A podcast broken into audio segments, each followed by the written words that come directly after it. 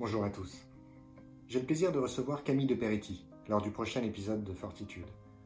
Peut-être que vous connaissez Camille qui a publié aujourd'hui sept romans, parmi lesquels Tornithorinx, Blonde à forte poitrine, Le temps des Mirabelles ou Nous vieillirons ensemble.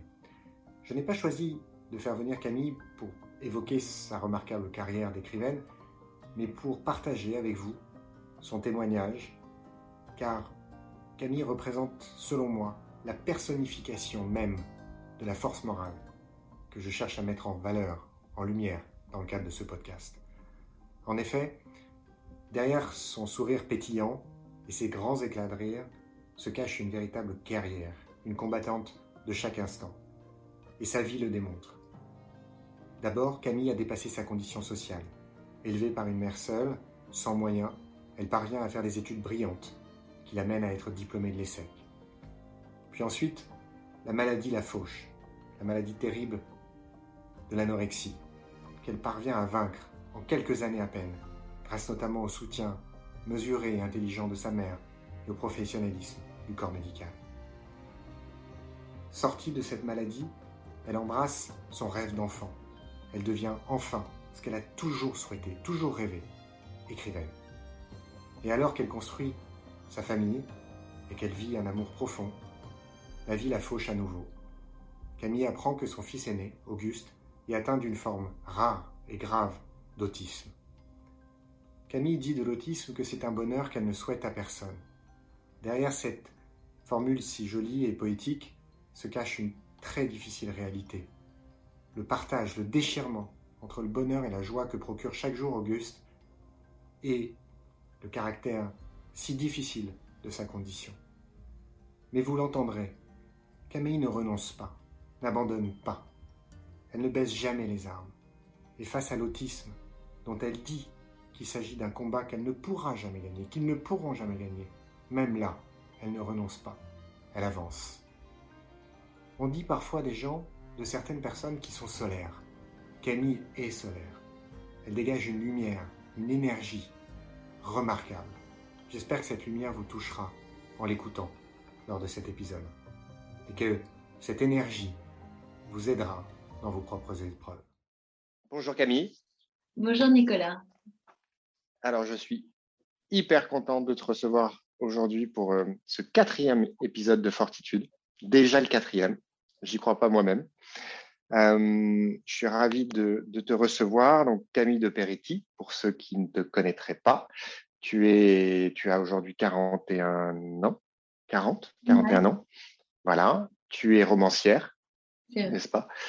Donc, tu as fait des études brillantes dans un lycée euh, parisien, à Paris. Ensuite, tu as fait Hippocagne, Cagne, n'est-ce pas? Et tu as fait l'ESSEC. C'est ça? Donc, tu t'es destiné, euh, tu t'es lancé dans un parcours euh, sur le papier assez parfait, assez Ouais, non, je dirais pas ça. Je dirais que c'est plutôt, au contraire, euh, une sorte de, suite de, choix qui ont été faits pour moi parce que j'étais une bonne élève et qui n'avaient rien à voir en fait avec ce que je voulais faire de ma vie. Mais ça, c'est le problème des bons élèves, c'est-à-dire qu'on dit, c'est les profs qui disent, bah vous, vous allez aller en prépa et puis vous, vous allez faire ceci et puis vous, vous allez faire cela.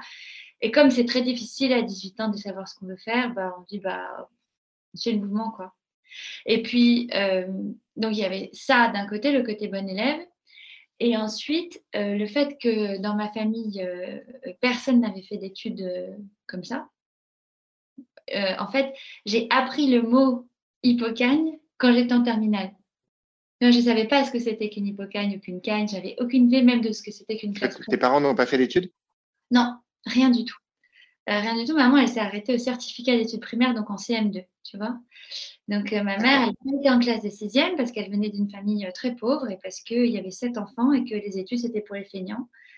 Et elle était première du canton. elle était très brillante, c'était une petite fille extrêmement brillante. Et l'institutrice du village était allée voir ma grand-mère en lui disant faut, faut faire quelque chose. Cet enfant-là, il faut qu'elle aille euh, dans le secondaire. Mais c'était payant le secondaire à l'époque. Alors, c'était pas très cher, mais c'était payant un petit peu. Et donc, c'était absolument hors de question. Et elle a dit elle ira travailler comme ses sœurs. Enfin, elle n'est pas voilà, donc maman, elle n'a pas fait d'études. Et donc, comme elle n'a pas fait d'études, elle a toujours eu une, obsession sur le fait que ses filles à elle allaient réussir et allaient faire des études et aller, tu vois.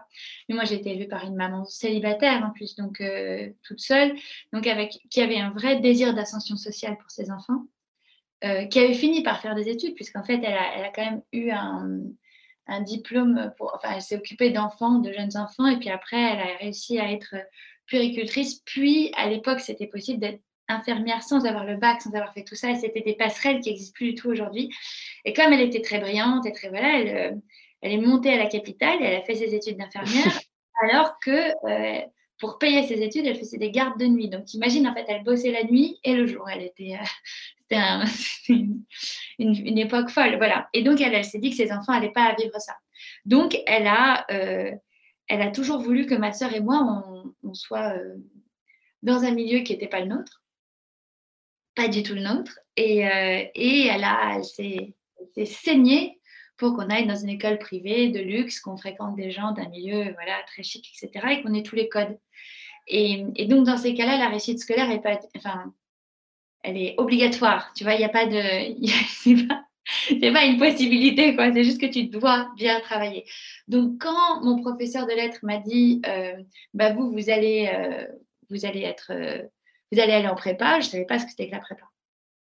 Et donc, c'est. Et pareil, en fait, à la fin de la prépa, euh, après, en prépa, j'ai appris ce que c'était que normal chip, etc. Et puis, j'adorais la prépa. Je trouvais ça super. J'adorais le latin, j'adorais les matières enseignées. C'était, j'avais des profs géniaux. Je, la philo, les lettres, l'histoire, tout était merveilleux. Euh, et puis, bon, je me suis bien plantée au concours de normal sup.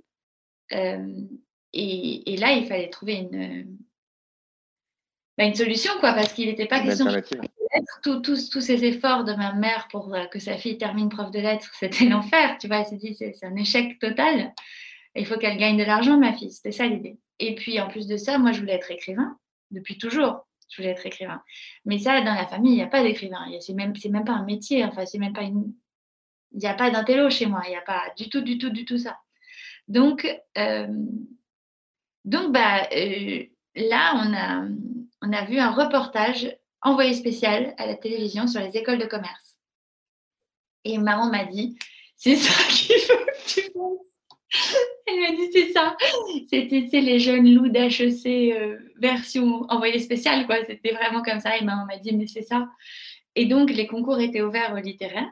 Et j'ai passé euh, le concours de HEC et l'ESSEC. En fait, il y avait, il y avait trois parisiennes dans les écoles de commerce. Il y a trois parisiennes qui sont connues, qui sont HEC, ESSEC et le SCP. à l'époque, je ne savais même pas que le SCP existait. Donc, tu vois, la, fille très. J'y vais comme ça. Moi, je passe des concours, donc je me suis inscrite. Et j'ai été prise complètement par. Euh, enfin, pas par miracle.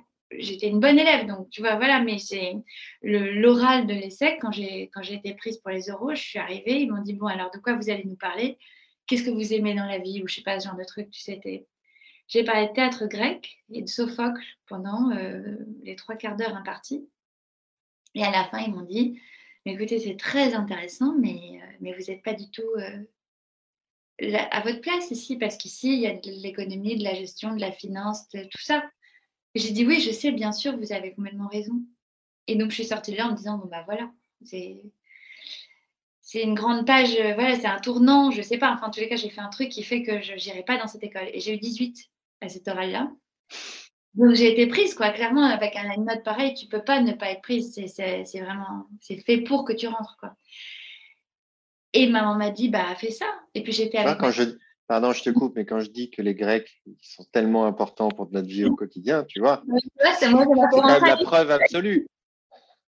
Donc là, je sais pas Alors là, peut-être qu'ils m'ont pas trop servi les Grecs parce que je n'étais pas très heureuse à l'ESSEC finalement, mais j'aurais mieux fait de me taire et de parler d'autre chose. Mais euh, ouais, je connaissais rien à tout ce monde-là et puis j'avais rien à y foutre. J'étais nulle en tout, en optimisation, en gestion, enfin, ah, maths financière, tout ça, c'était abominable. Et donc, parcours scolaire chaotique en fin de compte, si tu veux, parce que c'était tellement pas ça que je devais faire de ma vie. Et donc, après, à l'ESSEC, il fallait payer mes études. Ça, ça coûte super cher, l'ESSEC. Donc, le seul moyen, c'est le truc d'apprentissage là. Donc, alternance. Donc, tu es moitié du temps à l'ESSEC, moitié du temps euh, dans, une, dans une boîte. Tu peux faire soit un mois, un mois, soit trois jours, deux jours, soit un an, un an. Enfin, tu te débrouilles. Mais en tous les cas, l'entreprise paye tes études et, et te paye un salaire, ce qui était très important pour moi. Et là, je me suis inscrite, j'ai pris le classeur des offres, j'ai envoyé des lettres comme ça. Et je suis arrivée place de l'Étoile dans un bureau magnifique avec un, un, type euh, dans un grand bureau crème comme ça avec des, toiles japonaises au mur et des, des poteries. Euh.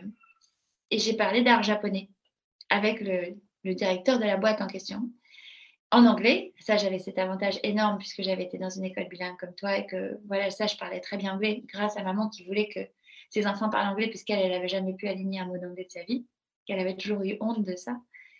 Et, donc, je parle d'art japonais, ça se, passe, super bien, et je ressors de là. Et, la secrétaire me rappelle en disant, bon, bah, c'est vous, on, vous a choisi, on vous prend. Et là, je dis aux gens, vous savez, ça y est, j'ai mon apprentissage. Ils me disent, mais tu vas où? Je dis un truc, je sais pas, place de l'étoile, ça s'appelle UOB. Ils me disent, mais c'est quoi? Je dis, je sais pas, c'est United Overseas Bank Group. Ah, c'est un truc de banque. Ils me disent, mais Camille, qu'est-ce que tu vas aller foutre en banque? Je dis, c'est vrai, ça c'est. Oh, qu'est-ce que je vais aller foutre en banque? Et j'ai passé trois ans en banque d'affaires à cause de mes conneries d'art japonais. Donc je. J'étais nulle, mais j'étais nulle, je comprenais rien, je comprenais rien aux chiffres, je comprenais rien. Mon, mon ordinateur s'allumait, j'avais Bloomberg sur des écrans de, de défilement de chiffres. C'était catastrophique. Donc très vite, le grand boss, qui était un mec formidable, a très vite compris que j'étais pas du tout faite pour ça, que j'étais la mauvaise recrue. Il m'a dit bon, toi, on va pas te mettre aux chiffres parce que c'est pas bon. Et il m'a appris deux choses. Il m'a appris à lire le journal en me disant qu'est-ce qui est intéressant, qu'est-ce qui n'est pas intéressant. Et il m'a appris à amuser les gens dans les signatures de deal. Voilà. Donc après, j'allais, euh, j'étais, c'était Amuser les gens? Ouais, amuser les gens, raconter des histoires, amuser les gens. Et, savoir, en fait, si tu veux, je me retrouvais avec que des, grands patrons qui en avaient marre de toutes ces réunions euh, où on leur présentait des slides et des trucs et ça. Et moi, je discutais, je racontais, j'étais pleine d'anecdotes, j'étais toujours au, top de l'actualité du machin truc et j'étais, j'étais divertissante, j'étais divertissante et charmante. Et j'étais dans tous les plus grands restaurants de Paris pendant deux ans. Je faisais que des déjeuners d'affaires. Et, euh, et j'étais et j'étais comme un poisson dans l'eau. J'étais super bien. J'étais avec des mecs passionnants. C'était c'était super cool. Mais mais je parlais jamais de banque. Je parlais jamais de finance. J'étais pas du tout là. Mais je parlais de plein d'autres choses. Et à la fin, le mec signait, tu vois. Il y avait quand même le patron qui était là et qui lui parlait de choses sérieuses, mais moi j'étais là, voilà. Et, euh, et, à la fin des deux ans, il m'a dit Vous êtes faite pour ça J'ai dit Mais non, pas du tout, je suis pas faite pour aller au resto quand même. Je vais faire autre chose de ma vie, je vais écrire un livre. Et c'est là que j'ai écrit mon premier livre. Tu as terminé les secs? Ouais, j'ai terminé les secs. Tu as eu, as eu ton diplôme D'accord. Et ensuite, une fois que tu avais ça en poche, aussi, tu as, fait quoi? Je crois qu'il y a les cours Florent. Il y a... Non, en fait, j'ai créé, j'ai créé une entreprise parce que je voulais être mon propre patron. Donc, j'ai créé une entreprise d'événementiel parce que j'avais pas d'idée. Je me suis dit, j'aime faire la fête, je veux faire une entreprise de fête. Puis finalement, euh, la fête, ça rapportait pas tellement. Donc, en fait, euh, ce que j'ai ce que j'ai réussi à faire, c'était finalement travailler avec des professionnels et surtout avec des congrès de médecins. Et, et qu'est-ce que je faisais? Des, organisations de congrès de médecins. Euh, euh, c'était euh, gastronomie et gastroentéronomie. Enfin, je suis en train de D'accord. Tu, tu, organisais donc des séminaires sur la gastroentérite. Oui, plus passionnant comme carrière. J'organisais tout ce qu'on me demandait d'organiser. J'étais, c'était, c'était, c'était typique de moi. C'était une sorte de truc de bout de ficelle, tu vois. C'était, j'étais très jeune. J'habitais dans, dans 12 mètres carrés sous les toits. Euh, euh, quand les gens m'appelaient, je disais euh, oui, vous ne pouvez pas passer à l'agence, c'est moi ou une de mes collaboratrices qui se déplacera. Bizarrement, c'était toujours moi. Je n'avais pas de collaboratrice et l'agence mesurant 12 mètres carrés. Enfin, tu vois, je, bluffais beaucoup. J'allais chez les gens, je me débrouillais. Tout ce que je voulais, c'était écrire des livres. Donc, pour écrire des livres, il me fallait du temps, il fallait que je sois libre. Donc, c'est ça ce que j'ai fait. J'ai fait ça pendant, pendant trois ans quand même. J'ai quand même payé mon loyer et tout, tu vois donc c'était, c'était pas mal, mais c'était, j'ai eu un redressement fiscal la première année parce que je m'étais trompée euh, dans la TVA, je ne savais pas faire les comptes. Je, j'étais, Après tout, tu, totalement... tu, n'avais fait, que les secs, hein, donc euh, ce c'est, pas pour autant que tu peux maîtriser la TVA. Hein. C'est quand même des choses très différentes. Donc là, tu as quel âge à peu près? Tu as 25 ans 24, 25 ans? Ah, Non, j'ai terminé sec à 22. D'accord. Donc, tu as créé ta boîte à 22 ans? Ouais, 22, 23 ans, ouais, c'est ça, puisque mon premier livre est sorti à ce moment-là, il est sorti, ouais, 22, 23 ans. Parce que ton premier livre, il est sorti en 2005, c'est ça? 2005, 2006 Tornitorinx Je sais plus. Ouais, je crois que, je crois que c'est 2005-2006, d'après mes petites fiches. 24 ans quand, quand il est sorti. J'avais 24 ans quand il est sorti. D'accord, tu avais 24 ans, ouais. Et donc, euh, donc tu as réussi. Donc, en fait, tu as travaillé sur ton premier livre en même temps que tu te faisais ton, ton job d'événementiel. Donc, tu l'as écrit dans tes 12 mètres carrés. Non, après, j'avais déménagé, j'avais au moins 22. D'accord, bah, ça change tout. Là, on voit la place que tu as gagnée pour ton inspiration. Et alors, ce premier livre, euh, qui est un livre, bah, comme c'est le premier, forcément, c'est quelque chose de marquant et c'est d'autant plus marquant qu'on pourrait le qualifier. Alors encore une fois, je suis pas critique littéraire, donc il est possible que je commette des erreurs de qualification, etc. Et il faut, il faut bien évidemment être très tolérant avec moi, mais c'est un livre qu'on peut qualifier d'autobiographique, en tout cas d'inspiration autobiographique. Non, non, non, c'est ce qu'on appelle une autofiction, ouais, c'est vraiment ça. C'est une autofiction. C'est ma vie, ouais, c'est ma vie. Alors pourquoi est-ce que, excuse-moi, justement, est-ce que tu peux expliquer ce qu'on entend par autofiction, par opposition à autobiographie. Pourquoi on ne le qualifie pas d'autobiographie au sens classique du terme et pourquoi c'est une autofiction? En fait, je pense que euh, c'est juste la manière dont on a, on a fait des, des, avancées en, en, littérature et on s'est rendu compte que euh, euh, même lorsque quelque chose est supposé être une autobiographie, et donc la plus sincère possible et la plus proche de la vérité possible, de même qu'une biographie, d'une certaine manière. Il y a toujours une part de fiction. Et donc ce livre, euh, il est très fort puisqu'il est autobiographique et il raconte ton combat contre l'anorexie et la boulimie, puisque c'est deux, deux c'est un, livre de guérison. Donc euh, il, est, il est proposé dans les hôpitaux par les psys et tout ça comme un livre qui, permet de, pas de guérir parce que ce serait très prétentieux, mais en cas qui donne de l'espoir à ceux qui, euh, qui sont dans cette situation-là. Et quand le livre est sorti, j'avais été à l'époque dans beaucoup, beaucoup de groupes de parole et tout ça pour, euh, pour euh, parler à ces jeunes filles, parce que c'est plutôt des jeunes filles que des jeunes garçons, même s'il y a des garçons aussi.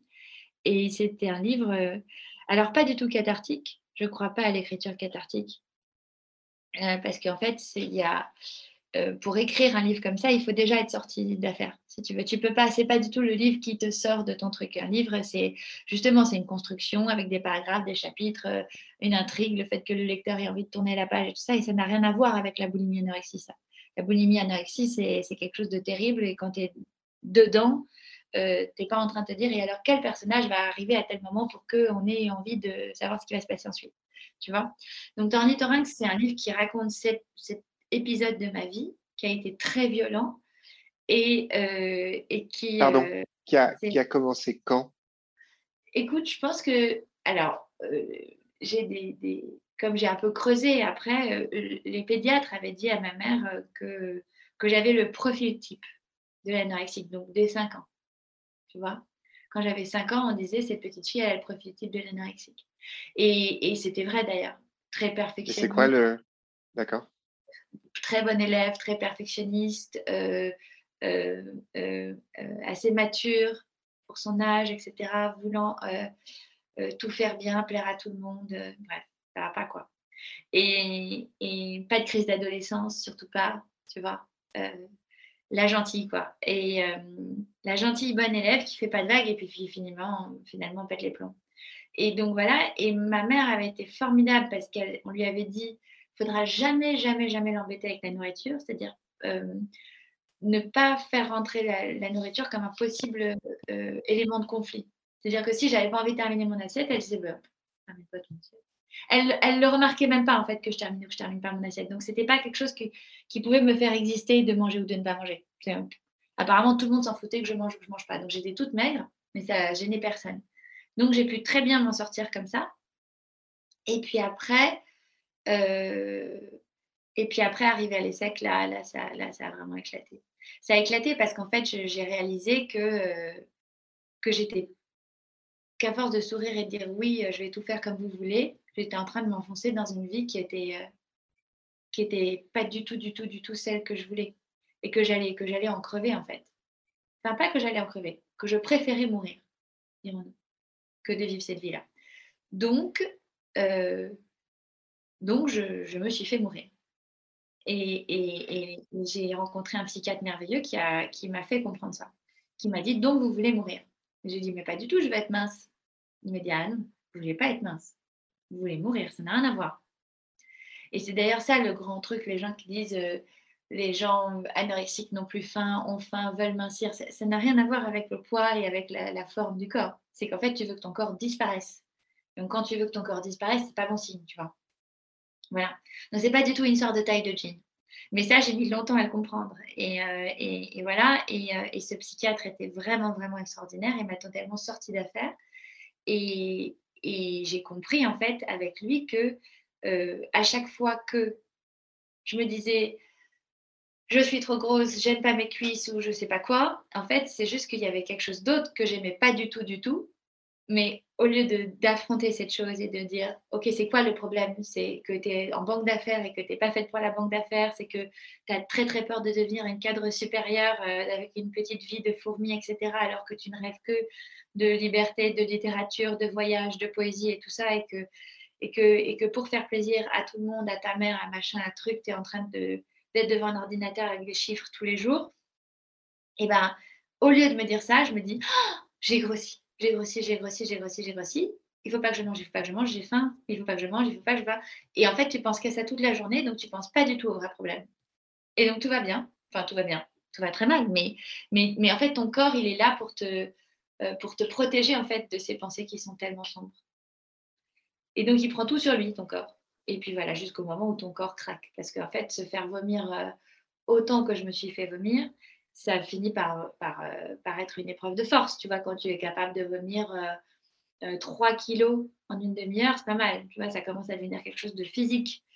et puis tu te déglingues tout. Tu finis par saigner, tu as plus tes règles, tu, tu, tu, as, des, as des trucs, tu as les dents, tu as les gencives qui saignent, des. Enfin, voilà. Et en plus de ça, techniquement, ton corps crée des endorphines pour, euh, pour, être un peu high, en fait, pour, pour oublier que tu n'as pas mangé depuis des jours. Et donc, pour tenir. Et donc, après, tu es drogué à ces endorphines. Donc, même quand tu vas voir le psy en lui disant Vous inquiétez pas, je vais m'en sortir toute seule, je n'ai pas besoin de médicaments, il dit Ma chérie, c'est pas possible, pas comme ça que ça marche. Parce que ton corps, là, il a, il, a, il a créé des substances chimiques depuis un certain temps et il te faut des médicaments pour t'en sortir, pour faire le relais, en fait entre voilà. Donc et j'étais vraiment très très bien prise en charge et et non seulement il m'a expliqué ça, mais il m'a aussi expliqué que euh, c'est quelque chose que tu as toute ta vie. C'est-à-dire que moi ça fait des, années maintenant que je me suis pas fait vomir, euh, que j'ai eu trois enfants, j'ai eu des grossesses tout à fait épanouies où j'ai pris 18 kilos. Enfin tu vois donc c'est voilà. Mais je suis toujours anorexique. C'est-à-dire que euh, c'est comme les alcooliques anonymes qui disent qu'ils sont abstinents. Tu sais, ils n'ont pas bu une goutte d'alcool. Et puis 20 ans après, je suis alcoolique. Déjà, mais non, tu n'es plus alcoolique, ça fait 20 ans que tu n'as pas bu. Et eh ben, c'est pareil pour les anorexiques, c'est une vraie maladie mentale, c'est une vraie addiction.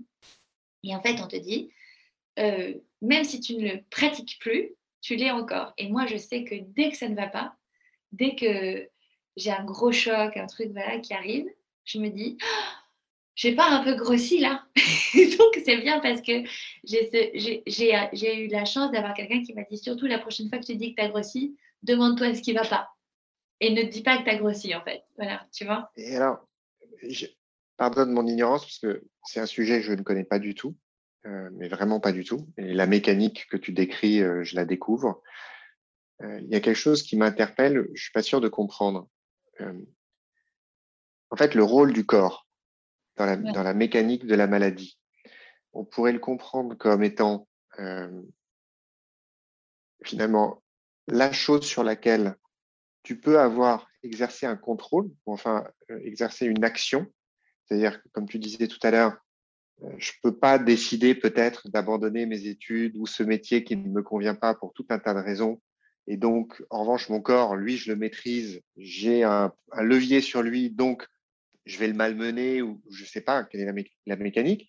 Et à la fois, tu disais aussi tout à l'heure que le corps en fait, euh, il, a, il constitue un mécanisme de, de, préservation, de défense face à la maladie. C'est-à-dire qu'en fait, c'est un petit peu comme une, c'est un peu comme une poupée vaudou, quoi. C'est, tu, tu, peux m'enfoncer des pics, tu peux me tourner dans tous les sens, tu peux me, me malmener. Il vaut mieux que tu m'amènes moi.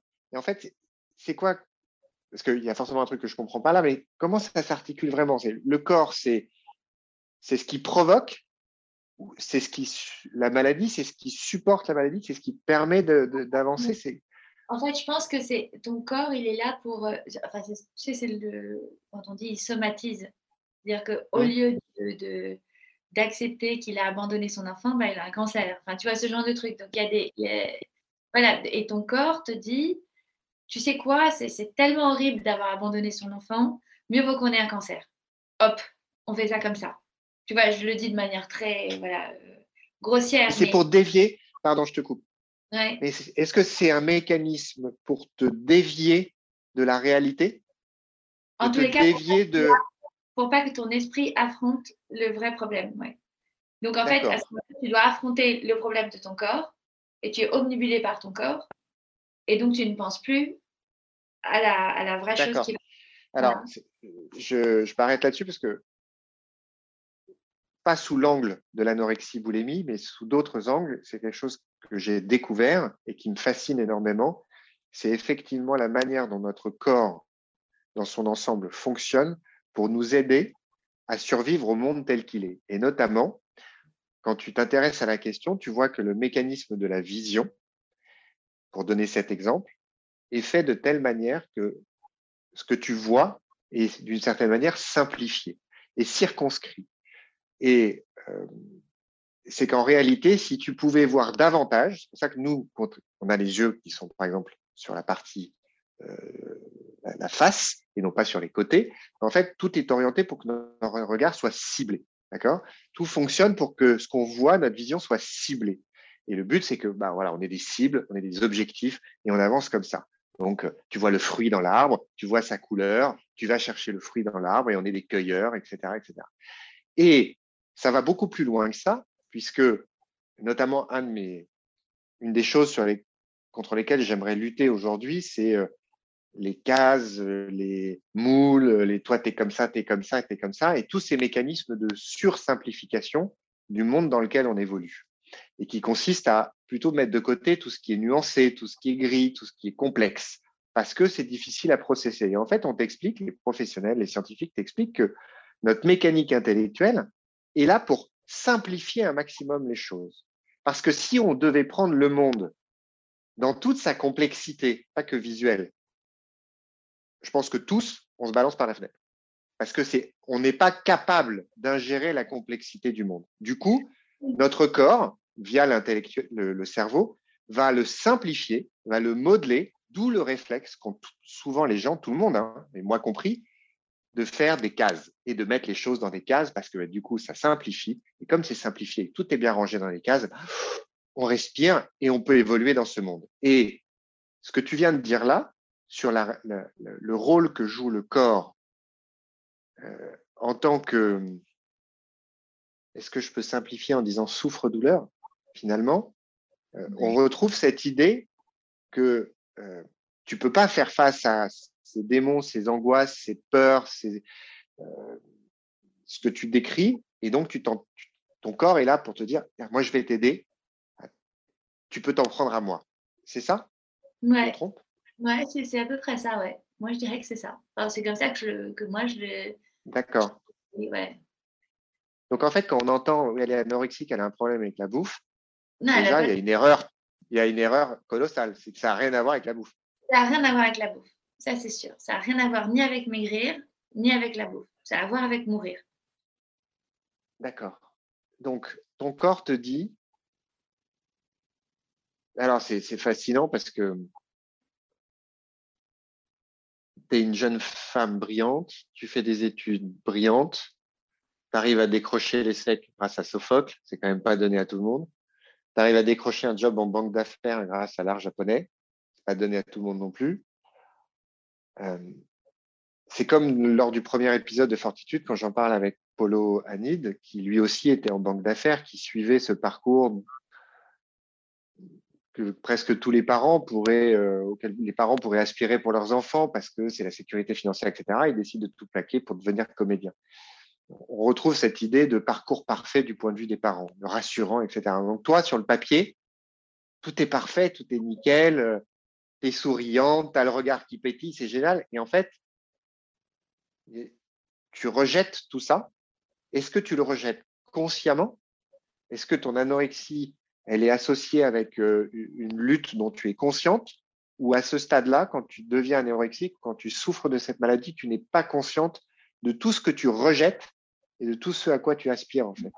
Non, alors vraiment, je ne suis pas consciente. C'est-à-dire que je pense vraiment que j'ai avec mes fesses qui sont trop Et donc, si pour toi, si tu avais, pour toi, si tu avais été consciente de ce que tu rejetais, tu n'aurais peut-être, tu serais, peut-être pas basculé dans la maladie? C'est quand j'en ai pris conscience que, euh, que j'ai pu arrêter, en fait. Tu vois? C'est ça, la guérison, c'est la prise de conscience, en fait. C'est ça le truc. Et malheureusement, c'est pas en disant à quelqu'un, parce que si quelqu'un te dit euh, ma fille va très mal, vous pouvez la rencontrer, etc., et tu lui parles un peu et toi, tu vois où est le problème. Tu, tu le vois tout de suite, le truc. Tu, tu, vois ce qui déconne dans sa vie, ce qui machin, etc. Si tu lui dis, tu sais quoi, le problème, c'est ça, c'est ça, c'est ça, et c'est parce que tu veux. Ça ne marche pas. Elle va dire non. Non, le problème, c'est que j'ai des grosses. Donc, en fait, tu vois, et, et, cette prise de conscience-là, elle est longue et elle est douloureuse. Et il faut un, il faut, il faut un vrai professionnel, donc pas du tout un amateur euh, ou un parent bienveillant ou un pote ou un. Ça sert à rien. C'est-à-dire que le nombre de fois où tu te dis, mais je vais l'aider, je vais machin. Moi, j'ai dit, la, la seule personne qui m'ait vraiment aidée, c'est ma mère. Quand, quand je lui ai dit, en fait, j'ai fini par, c'est ce que je raconte dans ton ne plus du tout m'alimenter. Donc, je tombais dans les pommes, je tenais plus debout. Et, là, elle m'a dit, mais qu'est-ce que tu as? J'ai dit, je suis faible, etc. Et, là, je lui ai avoué, je lui ai dit, ça fait plusieurs jours que je n'ai pas mangé. Et là, elle m'a dit, mais, mais pourquoi enfin, Et elle, elle, elle, tombait des nues aussi parce qu'elle n'avait pas du tout le truc. C'est une maladie très facile à cacher en plus. Enfin, voilà. Il y a un côté très, très chat et souris, très fourbe. Enfin, il y a une espèce de plaisir absolu de se faire autant souffrir et d'être aussi souriant en public. Enfin, tu vois, une espèce de double face comme ça, voilà. Euh, on se sent d'autant plus forte, si tu veux, qu'on le, cache si bien. Voilà. Donc, plus on, est, plus on le cache et plus on est forte, et donc plus on est forte et mieux, et plus on peut continuer. Enfin, c'est l'enfer. Et, là, j'ai dit à ma mère, écoute, je vais m'en sortir. Je vais m'en sortir parce que déjà, je te l'ai dit. Donc, le fait de l'avoir dit, je sais très bien que quand on dit les choses, ça veut dire qu'on est dans une première étape vers la guérison et tout ça. Mm. Et là, ma mère m'a dit, non, ça sert à rien que tu me l'aies dit. Il faut que tu ailles voir quelqu'un de professionnel qui va te soigner parce que tu es malade. Et j'ai dit, mais non, mais non, j'ai pas besoin d'aller voir un psychiatre, c'est bon. Et elle m'a dit, si, si. Et, non seulement je peux pas t'aider, mais je ne vais pas t'aider. Et tu vois, elle a été hyper, euh, hyper froide en fait, hyper violente. Et elle m'a dit, non, c'est pas, c'est pas, moi, je vais pas essayer de commencer à dire, ma chérie, est-ce que tu veux manger ce soir, est-ce que tu veux pas manger, qu'est-ce que je peux faire pour que. Elle m'a dit, je rentrerai pas dans ton, dans ton délire, quoi. Donc, il y a quelqu'un de professionnel et tu vas aller le voir et, tu, et elle m'a prise par la peau du cou et elle m'a amenée chez ce psychiatre et après, elle a fermé la porte et elle s'en est. Tu vois, et elle s'en, elle s'en lavait les mains, elle, s'intéressait même plus. Alors, peut-être que, oui, après, évidemment, elle s'intéressait énormément, elle avait très peur pour moi, etc. Mais elle a une, une réaction extrêmement saine qui était je ne peux pas t'aider parce que la seule qui peut s'aider, c'est toi, toute seule, ma chérie. Donc, tu vas avoir un psy qui va qui va, qui est un pro et qui va machin, mais tu vas comprendre les choses et, personne ne peut t'aider. Et c'est pour ça que dans ces maladies-là, quand on dit j'ai fait une crise parce que mon mec m'a quitté, parce que machin, ça n'a rien à voir. Ça n'a rien à voir avec le mec, avec le machin. Et, et c'est pas parce que le mec va revenir que tu vas te sortir de la maladie à nouveau. Tu vois, c'est quelque chose de tellement profondément ancré mais c'est tellement profondément ancré que tant que tu ne l'as pas compris toi-même, tu continues à croire que c'est que des facteurs extérieurs. Et ça, c'est vraiment, c'est, vraiment un truc important, quoi. Mais, mais il ne faut pas tomber entre les mains de n'importe qui. Quand, quand, tu vas avoir un, un bon professionnel, ils ne sont pas tous formidables. voilà. Mais moi, j'ai beaucoup de bol pour ça. Oui, puis après, en plus, euh, euh, je suis assez convaincu que ces professionnels-là, ils sont inégaux face aux patients. C'est-à-dire que pour un patient, un professionnel va être absolument brillant et top, et pour un autre patient, il sera très mauvais. Euh, il y a une histoire de compatibilité qui, dépasse les études, la formation, la compétence. Donc voilà, ma première épreuve. C'était ça. Oui, pas des moindres. Et puis surtout, est-ce que.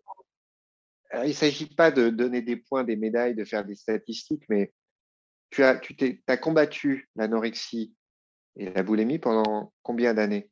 Pas très longtemps. Trois ans? Deux ans? Trois ans? Ouais, c'est ça, à peu près. Oui, et alors, encore une fois. J'ai pas été. Je connais rien, encore une fois. Euh, non, parce que, en fait, je, suis tombée. Euh, j'ai une phase de boulimie euh, très courte, parce que je supportais pas de me voir grossir. Donc, tout de suite, qui est devenue de la boulimie anorexie, c'est-à-dire que tu te gaves de nourriture et juste après, tu te fais vomir. Donc, ça veut dire que tu gardes un poids tout à fait normal. Tu n'es ni grosse ni maigre. Et en fait, pour me sortir, donc ça, ça a duré presque deux ans, avec des, pics plus ou moins, voilà, et puis des, manières pour ton corps d'accepter les vomissements euh, de manière plus ou moins violente.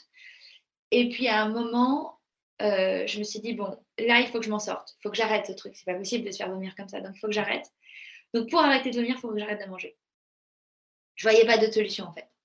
Et là, j'ai arrêté de m'alimenter. Et là, je suis tombée dans la vraie anorexie, ce qu'on appelle l'anorexie mentale, l'anorexie pure. Et là, et là, là, ça commence à se voir sérieux parce que là, euh, tu, dégringoles en termes de poids. Et ce qui est très étonnant, c'est que moi, je mesure 1m70 et je suis tombée à 42 kg. Donc, tu vois, c'est quand même vraiment pas beaucoup. Et je ne me trouvais pas mince. à 42 kg. Je me trouvais bien, mais je pouvais encore perdre un ou deux kilos et j'aurais été nickel, tu vois. Et puis je pense que je serais tombée à 40 et j'aurais dit encore un ou deux kilos. Et voilà. Et en fait, c'est comme ça que tu descends, tu descends, tu descends. Et c'est à ce moment-là, en fait, que, que voilà. Mais quand je suis tombée dans l'anorexie pure, j'étais déjà euh, en traitement. Tu vois, en fait, c'était. C'était vraiment, j'étais, ça a commencé à ce moment-là en fait, et euh, j'ai été chopée vraiment au bon moment. Et, et d'ailleurs, quand j'étais à 42, le, le psy m'a dit, euh, Bon, bah maintenant vous allez aller à l'hôpital. Et j'ai dit, ah non, pas l'hôpital. Non, ça c'est sûr que non, je ne vais pas à l'hôpital. Il m'a dit, bah si, vous allez à l'hôpital parce que, parce que moi, je, sinon je ne vais pas vous voir la semaine prochaine, vous serez morte. Et, c'est là en fait que j'ai eu l'espèce de truc où j'ai compris. Et, ça a été vraiment un grand truc, ouais. Mais alors, il ne s'agit pas de, de, rentrer dans l'intimité, ce n'est pas, pas, le but, mais euh, j'essaye de, de relier ce témoignage au sujet qui me tiennent à cœur et que je veux mettre en avant dans le, dans le podcast. Euh, et notamment le, le, rapport que l'on a avec la manière dont on construit sa propre vie, euh, les choix qu'on fait pour euh, mener sa barque de la manière dont on a vraiment envie de la mener.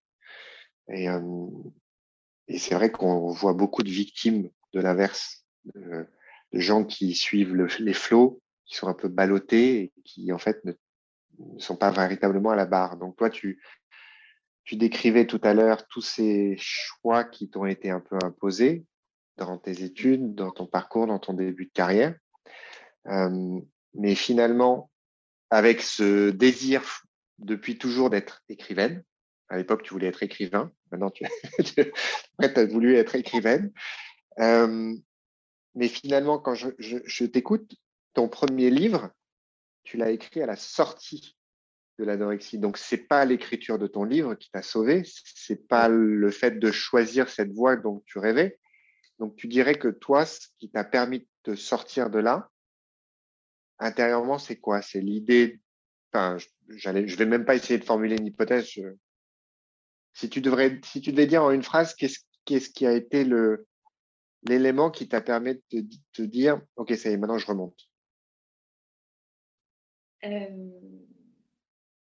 Alors, faire gaffe avec ton histoire, parce que, en fait, le truc du contrôle, quand on y Pas le contrôle.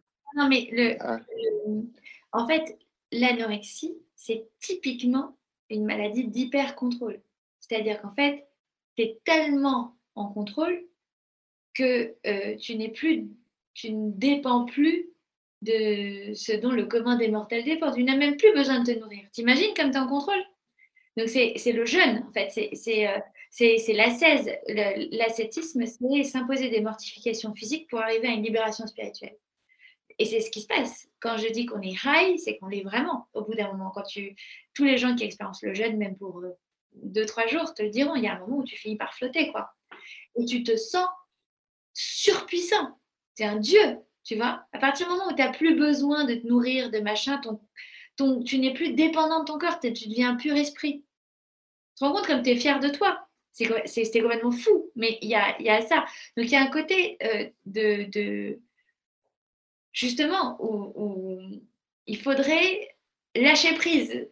Enfin, tu vois, sortir de l'anorexie, c'est lâcher prise. C'est dire, au fait, tu es dépendante de ton corps, hein, tu vois, enfin, et, c'est comprendre ça. Donc, c'est un truc, c'est pas aussi simple que, ça. Et après, euh, comment est-ce que j'ai décidé de m'en sortir? Euh, Parce que je pense que euh, au fond, je, enfin, oui, je voulais pas mourir. Dire que je voulais être, être cette espèce de, de, pur esprit éthéré et tout, mais je voulais quand même être là. Je voulais pas disparaître.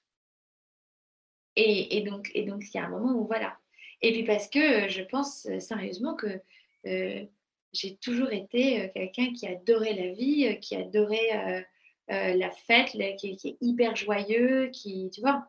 Donc, je suis quelqu'un de très optimiste, super enthousiaste pour tout. donc, donc tout ça, ça s'entrechoquait dans tous les sens, quoi. Et finalement, c'est la vie qui gagne.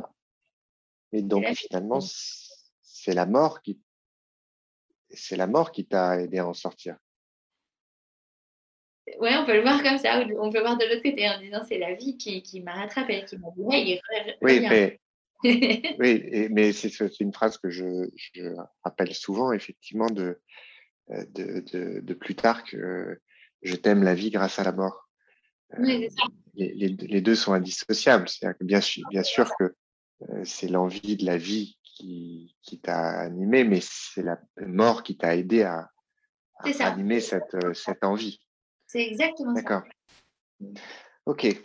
Euh, donc, grosse victoire. gros, gros, challenge, grosse victoire. On a, on a à peu près 25 ans hein, et déjà, bah, on a mis par terre l'anorexie boulimie. Bon, donc Camille, 1, adversité 0. Euh, waouh. Donc là, tu sors ton premier livre on est donc 2004-2005. Euh, Et puis après, bah, tu, du coup, tu embrasses complètement cette carrière d'écrivaine. Oui, enfin, ça se fait, ça se fait progressivement, mais non, il fallait quand même que je paye mon loyer, donc j'ai attendu que le troisième livre sorte pour ne faire plus que ça. Tu vois. Donc Et du coup, tu faisais quoi euh, à côté? Ah bah, Je continuais, euh, continuais à organiser des séminaires et des congrès de médecins. J'ai travaillé un peu pour une agence de marketing. Euh, euh, j'ai donné des cours, des conférences. Enfin, je faisais plein de trucs. Euh, j'étais pas. Il fallait juste vivre à côté, tu vois. Et puis après, quand le troisième est sorti et que ça marchait bien, et puis entre-temps, j'avais déménagé à Londres pour suivre l'homme de ma vie de l'époque. Et donc, c'était plus simple. Et j'ai dit, bon, très bien, on fait comme ça. Et donc, je n'ai fait plus que écrire. Mais après, j'écrivais pas seulement des romans, j'ai traduit des livres, j'ai écrit pour la presse. Euh, j'ai, tu vois, enfin, l'écriture, c'est, c'est pas seulement écrire des livres, c'est plein de choses. Et tu mmh. peux gagner ta vie euh, parce que tu es écrivain, parce qu'on te demande d'écrire des textes et des choses comme ça qui ne sont pas que seulement tes livres. D'accord. Qui se en fait, pour moi. D'accord. Et donc. Euh... Sur, ma feuille d'impôt, il y a écrit écrivain. C'est ça mon métier. Ça nous amène doucement à la naissance de ton premier enfant, 2000... alors Auguste, qui est né en 2009, c'est ça? 2008, 2009 2009. Voilà, donc ton premier enfant. Un immense bonheur que je ne souhaite à personne. C'est ce qu'on dit. Un euh, immense berce, oui, c'est oui. C'est ce que les parents d'enfants handicapés disent. C'est un immense bonheur que je ne souhaite à personne. Je trouve que la formule est assez, juste. Elle est, elle est, elle est, oui, elle est très juste et, très belle. Euh, donc, est-ce que tu peux nous, nous raconter alors la, la, vie. Euh, Effectivement, Auguste. Oui, La vie après Auguste. Non, mais alors, parce que ceux qui nous écoutent ne savent pas, donc je, du coup, je vais, je vais dire Auguste. Euh, Auguste est ton premier enfant, et il est autiste. euh, il a une forme grave d'autisme. Enfin, en tout cas, une forme rare, particulière d'autisme. Euh, voilà. Et vous ne l'avez pas découvert tout de suite. Vous en êtes pas rendu compte tout de suite. Alors, en fait, il y a une histoire très marrante, ou marrante, je ne sais pas, mais qui est que le, le, jour de l'accouchement, on a posé le bébé contre moi et puis, et puis euh, j'étais la plus heureuse des femmes. J'étais folle de bonheur. Et, et euh, donc le jour de l'accouchement, j'étais folle de bonheur, vraiment folle de bonheur. Et euh, mon mari repart de la maternité, on me laisse seule avec le bébé et je le prends dans mes bras au milieu de la nuit et je trouve qu'il ne me regardait pas. Et j'appelle l'infirmière en panique et je lui dis Madame, madame, madame, mon enfant est autiste, il ne me regarde pas. Et elle me dit, vous êtes... À la clinique Ouais, le premier jour de la vie d'Auguste. Le premier jour Le premier jour. Et elle me dit, vous êtes, vous êtes très fatigué, vous venez d'accoucher. Euh, et puis, euh, les enfants, ne, les nouveau-nés ne regardent, enfin, tu vois, ils, voient à 2 cm, enfin, tu vois, ils n'ont pas encore leur vision, etc. Il dit, ne vous inquiétez pas, recouchez. Et je l'ai écrit dans mon journal intime, ça j'ai la preuve, tu vois, bizarrement. L'intuition d'une mère. Donc voilà, et puis ce qui s'est passé avec, avec notre petit Auguste, c'est que c'est un enfant qui, lorsqu'il est né, a eu plein de problèmes. Plein de problèmes, plein de problèmes, tout, rien n'allait. Son, son, allergie au lait, digestion, reflux, remachin, enfin bon, le, nouveau-né qui est couvert d'eczéma, qui est immunodéficient, qui est tout le temps sous antibiotiques, qui fait des cures et des cures de... infection sur infection, rien ne va. Tu vas être avec ce petit être, cette petite crevette dans les bras et qui, qui pleure et qui hurle et qui est extrêmement malheureux et qui souffre. Et, qui a... et toi, tu es une jeune maman, c'est ton premier. Euh, tu as l'impression que le monde est complètement hostile. J'avais pas d'autres, copains qui avaient des enfants. J'avais pas de, de, de point de repère, de trucs, tu vois. J'étais vraiment très perdue. J'ai commencé à faire le tour des spécialistes, des magnétiseurs, des chiro, des, des, des, orthophonistes, des psychomotriciens, enfin tout. C'est un enfant qui s'est assis très tard, qui ne tenait pas sa tête, qui, enfin, qui a marché à deux ans. Enfin, rien, rien ne fonctionnait. Et, et, à chaque fois que j'allais voir des spécialistes, des pédiatres, des trucs, on me disait euh, que j'étais une espèce de folle de la performance et que, que voilà, il n'allait pas rentrer à Polytechnique tout de suite et qu'il fallait, que je me, fallait que je me détente que chaque enfant avait son rythme, ce qui est toujours la grande phrase des pédopsies. Chaque enfant a son rythme. Puis comme il a fini par marcher à deux ans, ben, on se dit bah, peut-être qu'effectivement, il va finir par parler euh, à trois ou quatre ou cinq ans, ça arrive. Et puis il y a toujours des histoires que les gens te racontent de leur neveu ou de leur machin qui n'avait pas dit un mot jusqu'à l'âge de machin. Donc tu vois, tu te dis bon, allez, on va se détendre. Et puis en fait, euh, en fait, ça n'est pas du tout. Pas du tout, du tout. Et, et euh, euh, de manière totalement inconsciente, on a décidé avec mon mari d'avoir un deuxième enfant, euh, sans avoir diagnostiqué Auguste, hein, puisque lorsque notre petite Orson est née, Auguste avait trois ans. Auguste parlait toujours pas, il était toujours pas propre, enfin voilà. Et j'ai eu une grossesse très sereine pour Orson en me disant bon bah un deuxième, allez hop.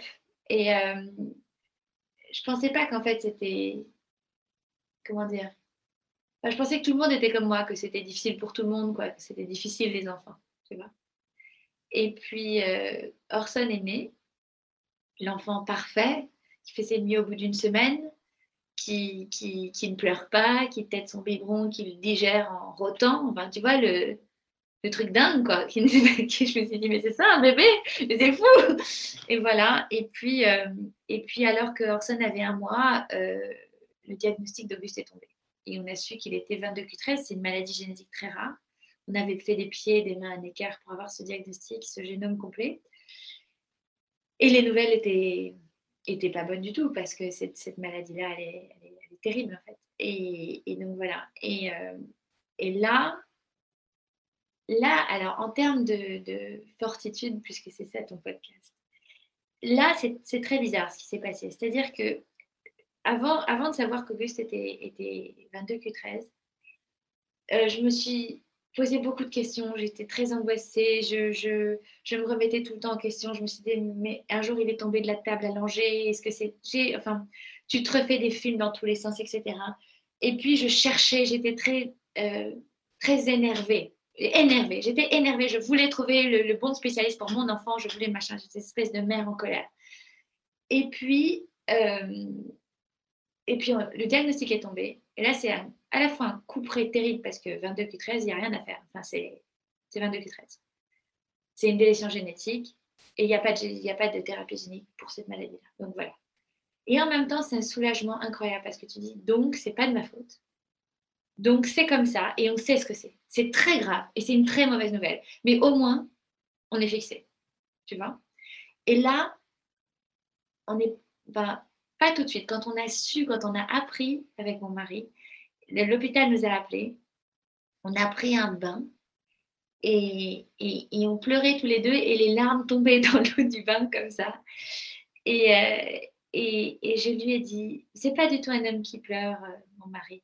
Euh, je trouve que les hommes pleurent beaucoup en général, mais lui, vraiment pas beaucoup.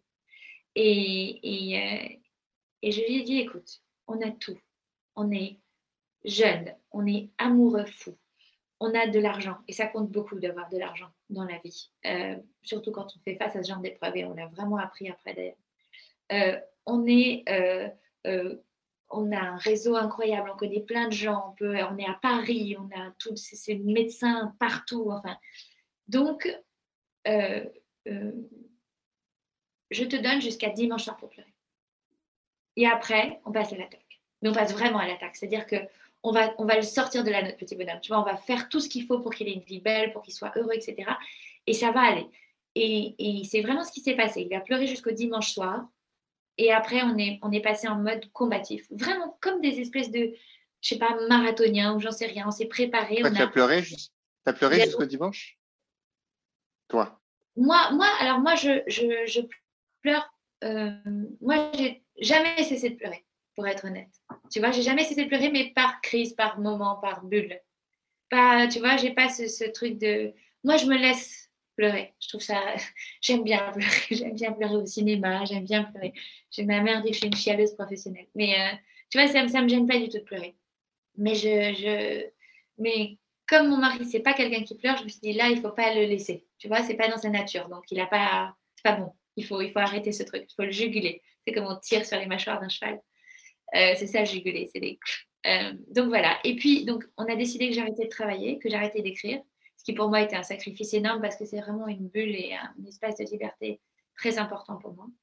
Et on a décidé que j'arrêtais de faire ça et que je faisais plus que me consacrer à Auguste et à organiser une espèce d'équipe médicale autour de lui pour voir ce qu'on pouvait faire pour qu'il aille le mieux possible.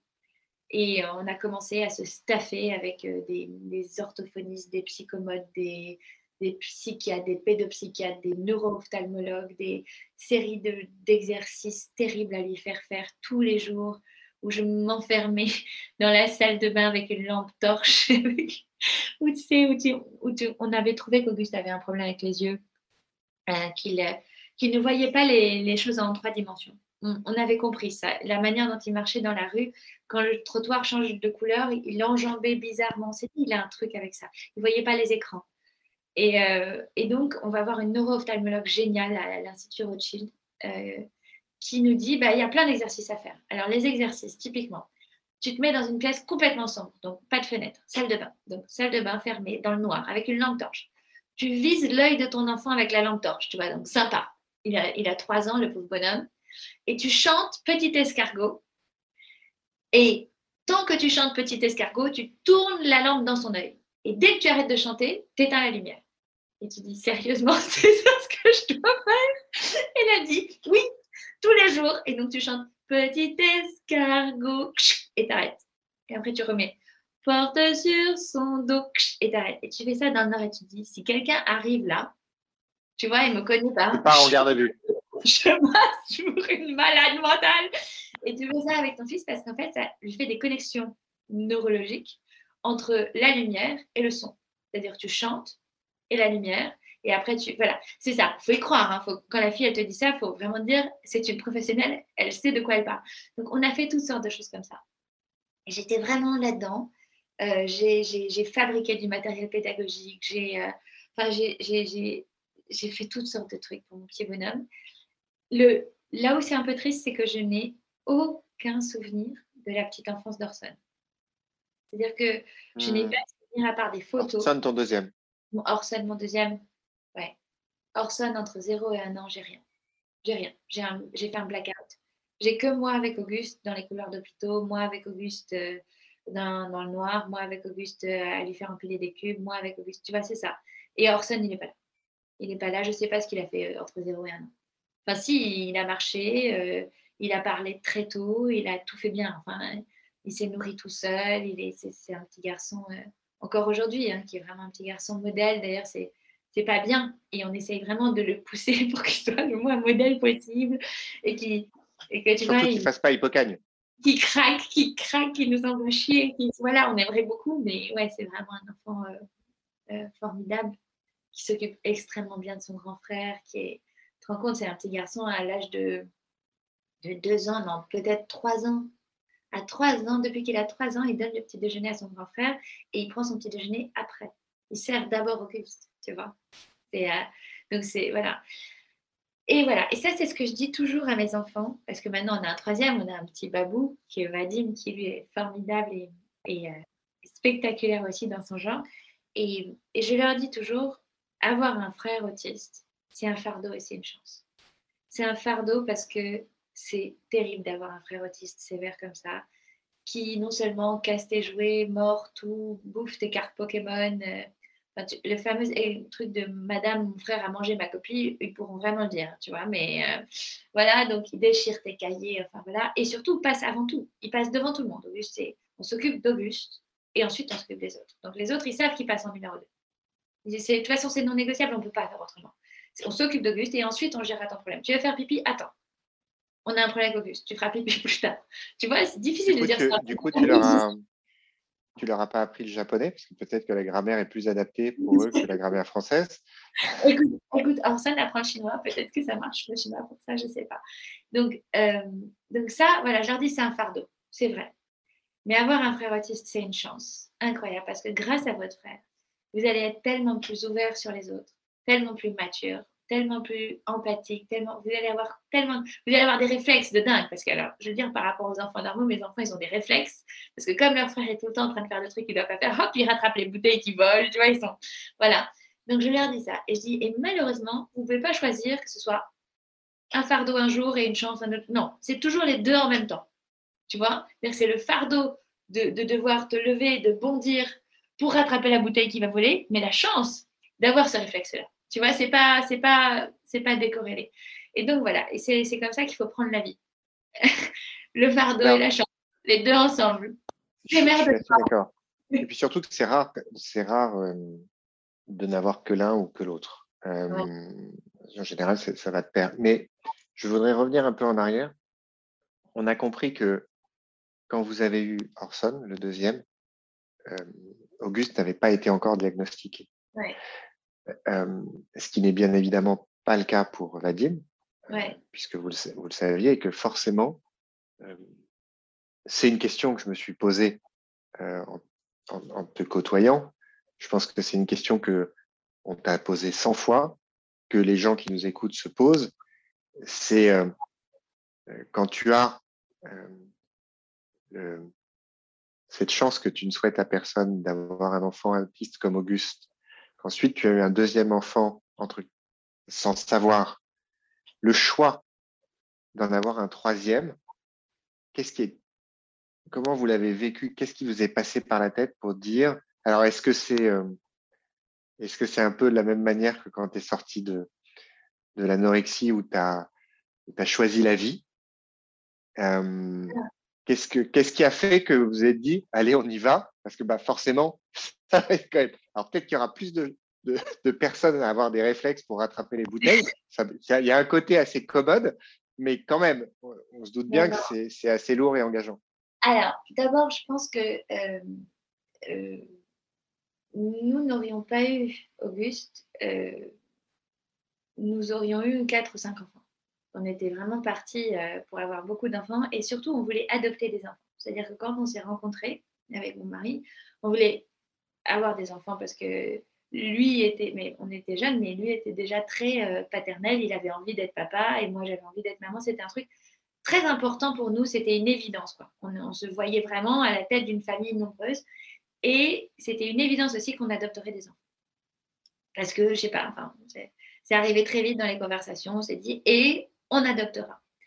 Après, euh, quand on a eu Auguste, euh, beaucoup de gens nous ont dissuadés de l'adoption en disant ça c'est c'est trop dur d'être un enfant adopté et d'arriver dans une famille déjà compliquée où il y a déjà pas mal de, de, souffrances et de douleurs et de trucs et de voilà donc et, et c'était plus donc ça on, s'est dit bon peut-être que c'est pas c'est pas bien pour l'enfant qu'on adopte de le mettre dans cette famille là parce qu'en plus de ça si tu veux moi, je trouve que c'est très, très égoïste d'avoir des enfants. Je trouve que ce pas des enfants pour eux, on le fait pour nous. Que c'est vraiment pas euh, les gens qui disent euh, on va lui faire un petit frère pour qu'il ait un petit frère. Enfin, j'y crois pas trop, moi, ça. Moi, je crois que tu fais des enfants, bah, ça te fait plaisir parce que tu as envie d'avoir des enfants. C'est mon opinion personnelle. Et, et voilà, donc, euh, on s'est dit que c'était égoïste de, de prendre un enfant et de dire allez, viens, viens dans cette famille chelou. Et en même temps, de manière encore plus égoïste, on s'est dit que euh, euh, on se retrouvait tous les deux avec un enfant autiste très très sévère, un enfant modèle parfait, formidable, qui fait tout bien et qui en fait a cette espèce de, de poids sur les épaules de toujours devoir être tout ce que son frère n'est pas. Et, on voulait d'autres enfants. Et on s'est dit, un petit troisième, ça va rééquilibrer le bordel. Et ça va un peu... Euh, bien sûr, c'est plus lourd d'avoir un troisième enfant, mais c'est aussi ça, ça enlève de la pression d'une certaine manière au numéro 2 et au numéro 1, peut-être. Euh, et ça, et ça, ça, ça, met plus de, ouais, de légèreté. Et puis, et puis on s'est rendu compte aussi que, que ce serait... Euh, pour Orson un fardeau terrible de s'occuper de son frère quand nous, on ne sera plus là. Et on s'est dit que s'il y avait un deuxième enfant, il serait deux pour s'occuper d'Auguste. Même si euh, c'est quelque chose auquel on pense on veut vraiment que tout soit mis en place pour que ce soit pas trop un fardeau pour nos enfants de s'occuper d'Auguste et qu'on veut, comme tu le sais, créer cette école et tout ça et, faire en sorte que Auguste soit casé d'une certaine manière et, et à l'abri et en sécurité jusqu'à la fin sans être trop un fardeau pour ses frères, mais malgré tout, je pense que c'est voilà. Donc il y avait de ça, et, euh, et puis il y avait une forme d'inconscience, et il y avait une grande peur aussi. C'est-à-dire moi j'avais très peur d'avoir un enfant autiste numéro 3. Même si j'avais euh, euh, pas plus de chance que n'importe qui, puisque Auguste c'était une chance sur je sais plus combien de 100 millions ou un truc comme ça, mais et que c'était pas génétique héréditaire, et que donc il n'y avait pas du tout de raison pour avoir un numéro 3 qui serait comme ça. Mais quand on a eu un numéro 1, enfin tu vois, quand tu as ben, c'est quand les gens disent tu as une chance sur machin, mais que tu l'as eu, cette chance-là, tu dis oui, ben bon. Donc en fait, je m'en fous, moi, de tes statistiques. Donc voilà, donc ça c'était. Et le pauvre Vadim, quand il est né, on lui regardait s'il suivait bien notre doigt, euh, si. Euh, si tu vois, il a marché à neuf mois, le pauvre, on a limite foutu debout, genre allez, marche, toi. Tu vois, ben, voilà. Donc, euh, donc ouais, mais, mais en revanche, ouais, je sais pas si c'est si c'est très bien d'avoir fait autant d'enfants. Est-ce que tu dirais que l'environnement dans lequel tu as grandi, avec ta mère seule, euh, avec son, courage, sa force, euh, son dévouement, ses sacrifices, son abnégation, euh, ce que tu as traversé toi à ton jeune âge, est-ce que tu dirais que tout ça participe de ta capacité aujourd'hui à faire face et à vivre de la manière dont tu le vis? L'épreuve. enfin, je veux pas. D'ailleurs, je, je veux pas résumer ça à une épreuve parce que en plus. Je pense que tu dis. Je pense. Alors, je crois beaucoup à l'exemplarité des parents. Ça, oui. Je trouve que c'est très important d'avoir des parents qui te montrent l'exemple. Et moi, j'ai une mère exemplaire, combative à mort, à mort. Ça, ça c'est. Et j'ai une admiration sans borne pour ma, pour ma mère. Euh, respect, admiration, confiance, les trois piliers euh, d'une bonne relation. Euh, donc oui, ça, l'exemplarité des parents, j'y crois énormément. Et ma mère encore aujourd'hui, avec, avec Auguste, je peux même pas imaginer à quel point elle est formidable. Quand on a appris pour Auguste que, que c'était foutu, en fait, d'une certaine manière, et que et qu'on était euh, au début d'un très, très, très long combat qu'on n'allait pas gagner. Donc, tu vois, c'est genre, vas-y, tu pars pour la guerre, ça va durer bah, jusqu'à la fin et tu gagneras pas. Mais vas-y quand même. Donc, voilà. Et, et puis, et, et maman m'a dit, écoute, le plus important, c'est ton couple. Donc, euh, euh, une nuit par semaine, je viendrai et je prendrai tes enfants et je les emmènerai chez moi et ils dormiront chez moi et vous aurez une vraie soirée, une vraie nuit et, un vrai matin. Sachant que, surtout à cette époque-là, Auguste s'est réveillé trois, quatre fois par nuit. Hein. Il nous a fait ça pendant des années. Et, et elle n'a jamais faibli. Tu vois, elle a 72 ans, elle est, elle est toujours là et, euh, et, et, elle continue à prendre Auguste toutes les semaines chez elle. Et elle, euh, et elle est, enfin, c'est juste fou d'avoir une mère comme ça. Tu vois, c'est quelqu'un qui, qui, te dit euh, je, je, suis là pour toi et pense à toi et ton couple et ton machin. Et tu dis non, mais maman, c'est bon, t'es fatiguée. Elle dit pas du tout, je suis pas du tout fatiguée. Elle, tu vois, elle est, elle est juste incroyable. Elle fait ça. Euh, voilà, donc ça, ça l'exemplarité des parents. J'aimerais beaucoup, beaucoup être une mère exemplaire. C'est marrant parce qu'avec ce truc de Covid, là, euh, il y, a, y, a, on est isolé, on est en Bretagne parce que voilà, euh, mon mari a le Covid et donc les enfants ne euh, peuvent pas aller à l'école pendant 17 jours et machin, il faut faire des tests et redétests et des certificats dans tous les sens. Et il y a un côté totalement lunaire parce qu'on est tous négatifs, que là, mon mari est à nouveau négatif. Normalement, les enfants pourraient retourner à l'école, mais il y a les process et les trucs. Et on dit, mais tu t'en fous, euh, tu, fais un faux, un faux truc. Et, et, honnêtement, ça me, ce serait tellement d'abord facile parce que je peux le faire en deux secondes ce truc faux. En plus, ça serait même pas faux parce que parce que parce que c'est vraiment euh, des tests négatifs. Donc je je falsifie pas des tests. Je falsifie juste une date sur un truc. Et je me dis, tu peux pas dire que tu veux que tu enfin, être une mère exemplaire. Qu'est-ce qu'il va dire ton enfant? Il a 8 ans là, il retourne à l'école alors que tu as, truqué une date. Tu vois? Ça va, Ce sera pas un mec bien plus tard. Donc, donc à cause de ça, je suis coincée à la maison avec les trois. Et, la vie est hyper dure là, avec les trois à la maison, plus Auguste qui est quand même assez malheureux quand il n'est pas à l'IME qu'il n'a pas d'éducateur avec lui et tout ça. Et je me dis, mais fais-le. En fait, je le fais uniquement pour ça, pour l'exemplarité. Parce que je me dis, sinon, sinon un jour, mon fils va, va être à ça d'être président de la République et il va, il va louper le truc à cause de ça. Tu vois Donc, euh, voilà. Je peux vraiment pas. Il y, aura bien, il y aura bien un journaliste pour aller déterrer que sa mère avait euh, falsifié un, un test de Covid. Voilà, donc je peux pas. Euh, donc je crois à ça. Merci parce que je sais effectivement que euh, D'ailleurs, on n'a pas pu aborder le sujet du temps, mais le temps, il est, il est précieux, il est, il est compté, et, voilà. Je te, te ferai pas l'affront de te poser, de te montrer mon, mon fameux tableau et de te demander euh, qu'est-ce qui t'inspire, parce que je pense que tu vas me dire que toi, le tableau, tu n'y penses même pas parce que il n'y a même pas le temps de faire un tableau. Donc, merci infiniment, Camille. Bonjour. Merci. Merci à ton jeune assistant également qui nous a beaucoup aidé pendant cette, cet entretien. Merci à toi surtout et c'était super et, euh, j'espère vraiment que, que tu vas continuer à rencontrer des gens formidables comme ça et moi je vais surtout les écouter parce que moi je me trouve très bavarde mais, mais les autres trucs, c'est, tu vois, moi je vais l'écouter ta femme soldat, ça me passionne, je trouve ça calme. Allez, merci. Bye. Merci Nicolas, bye.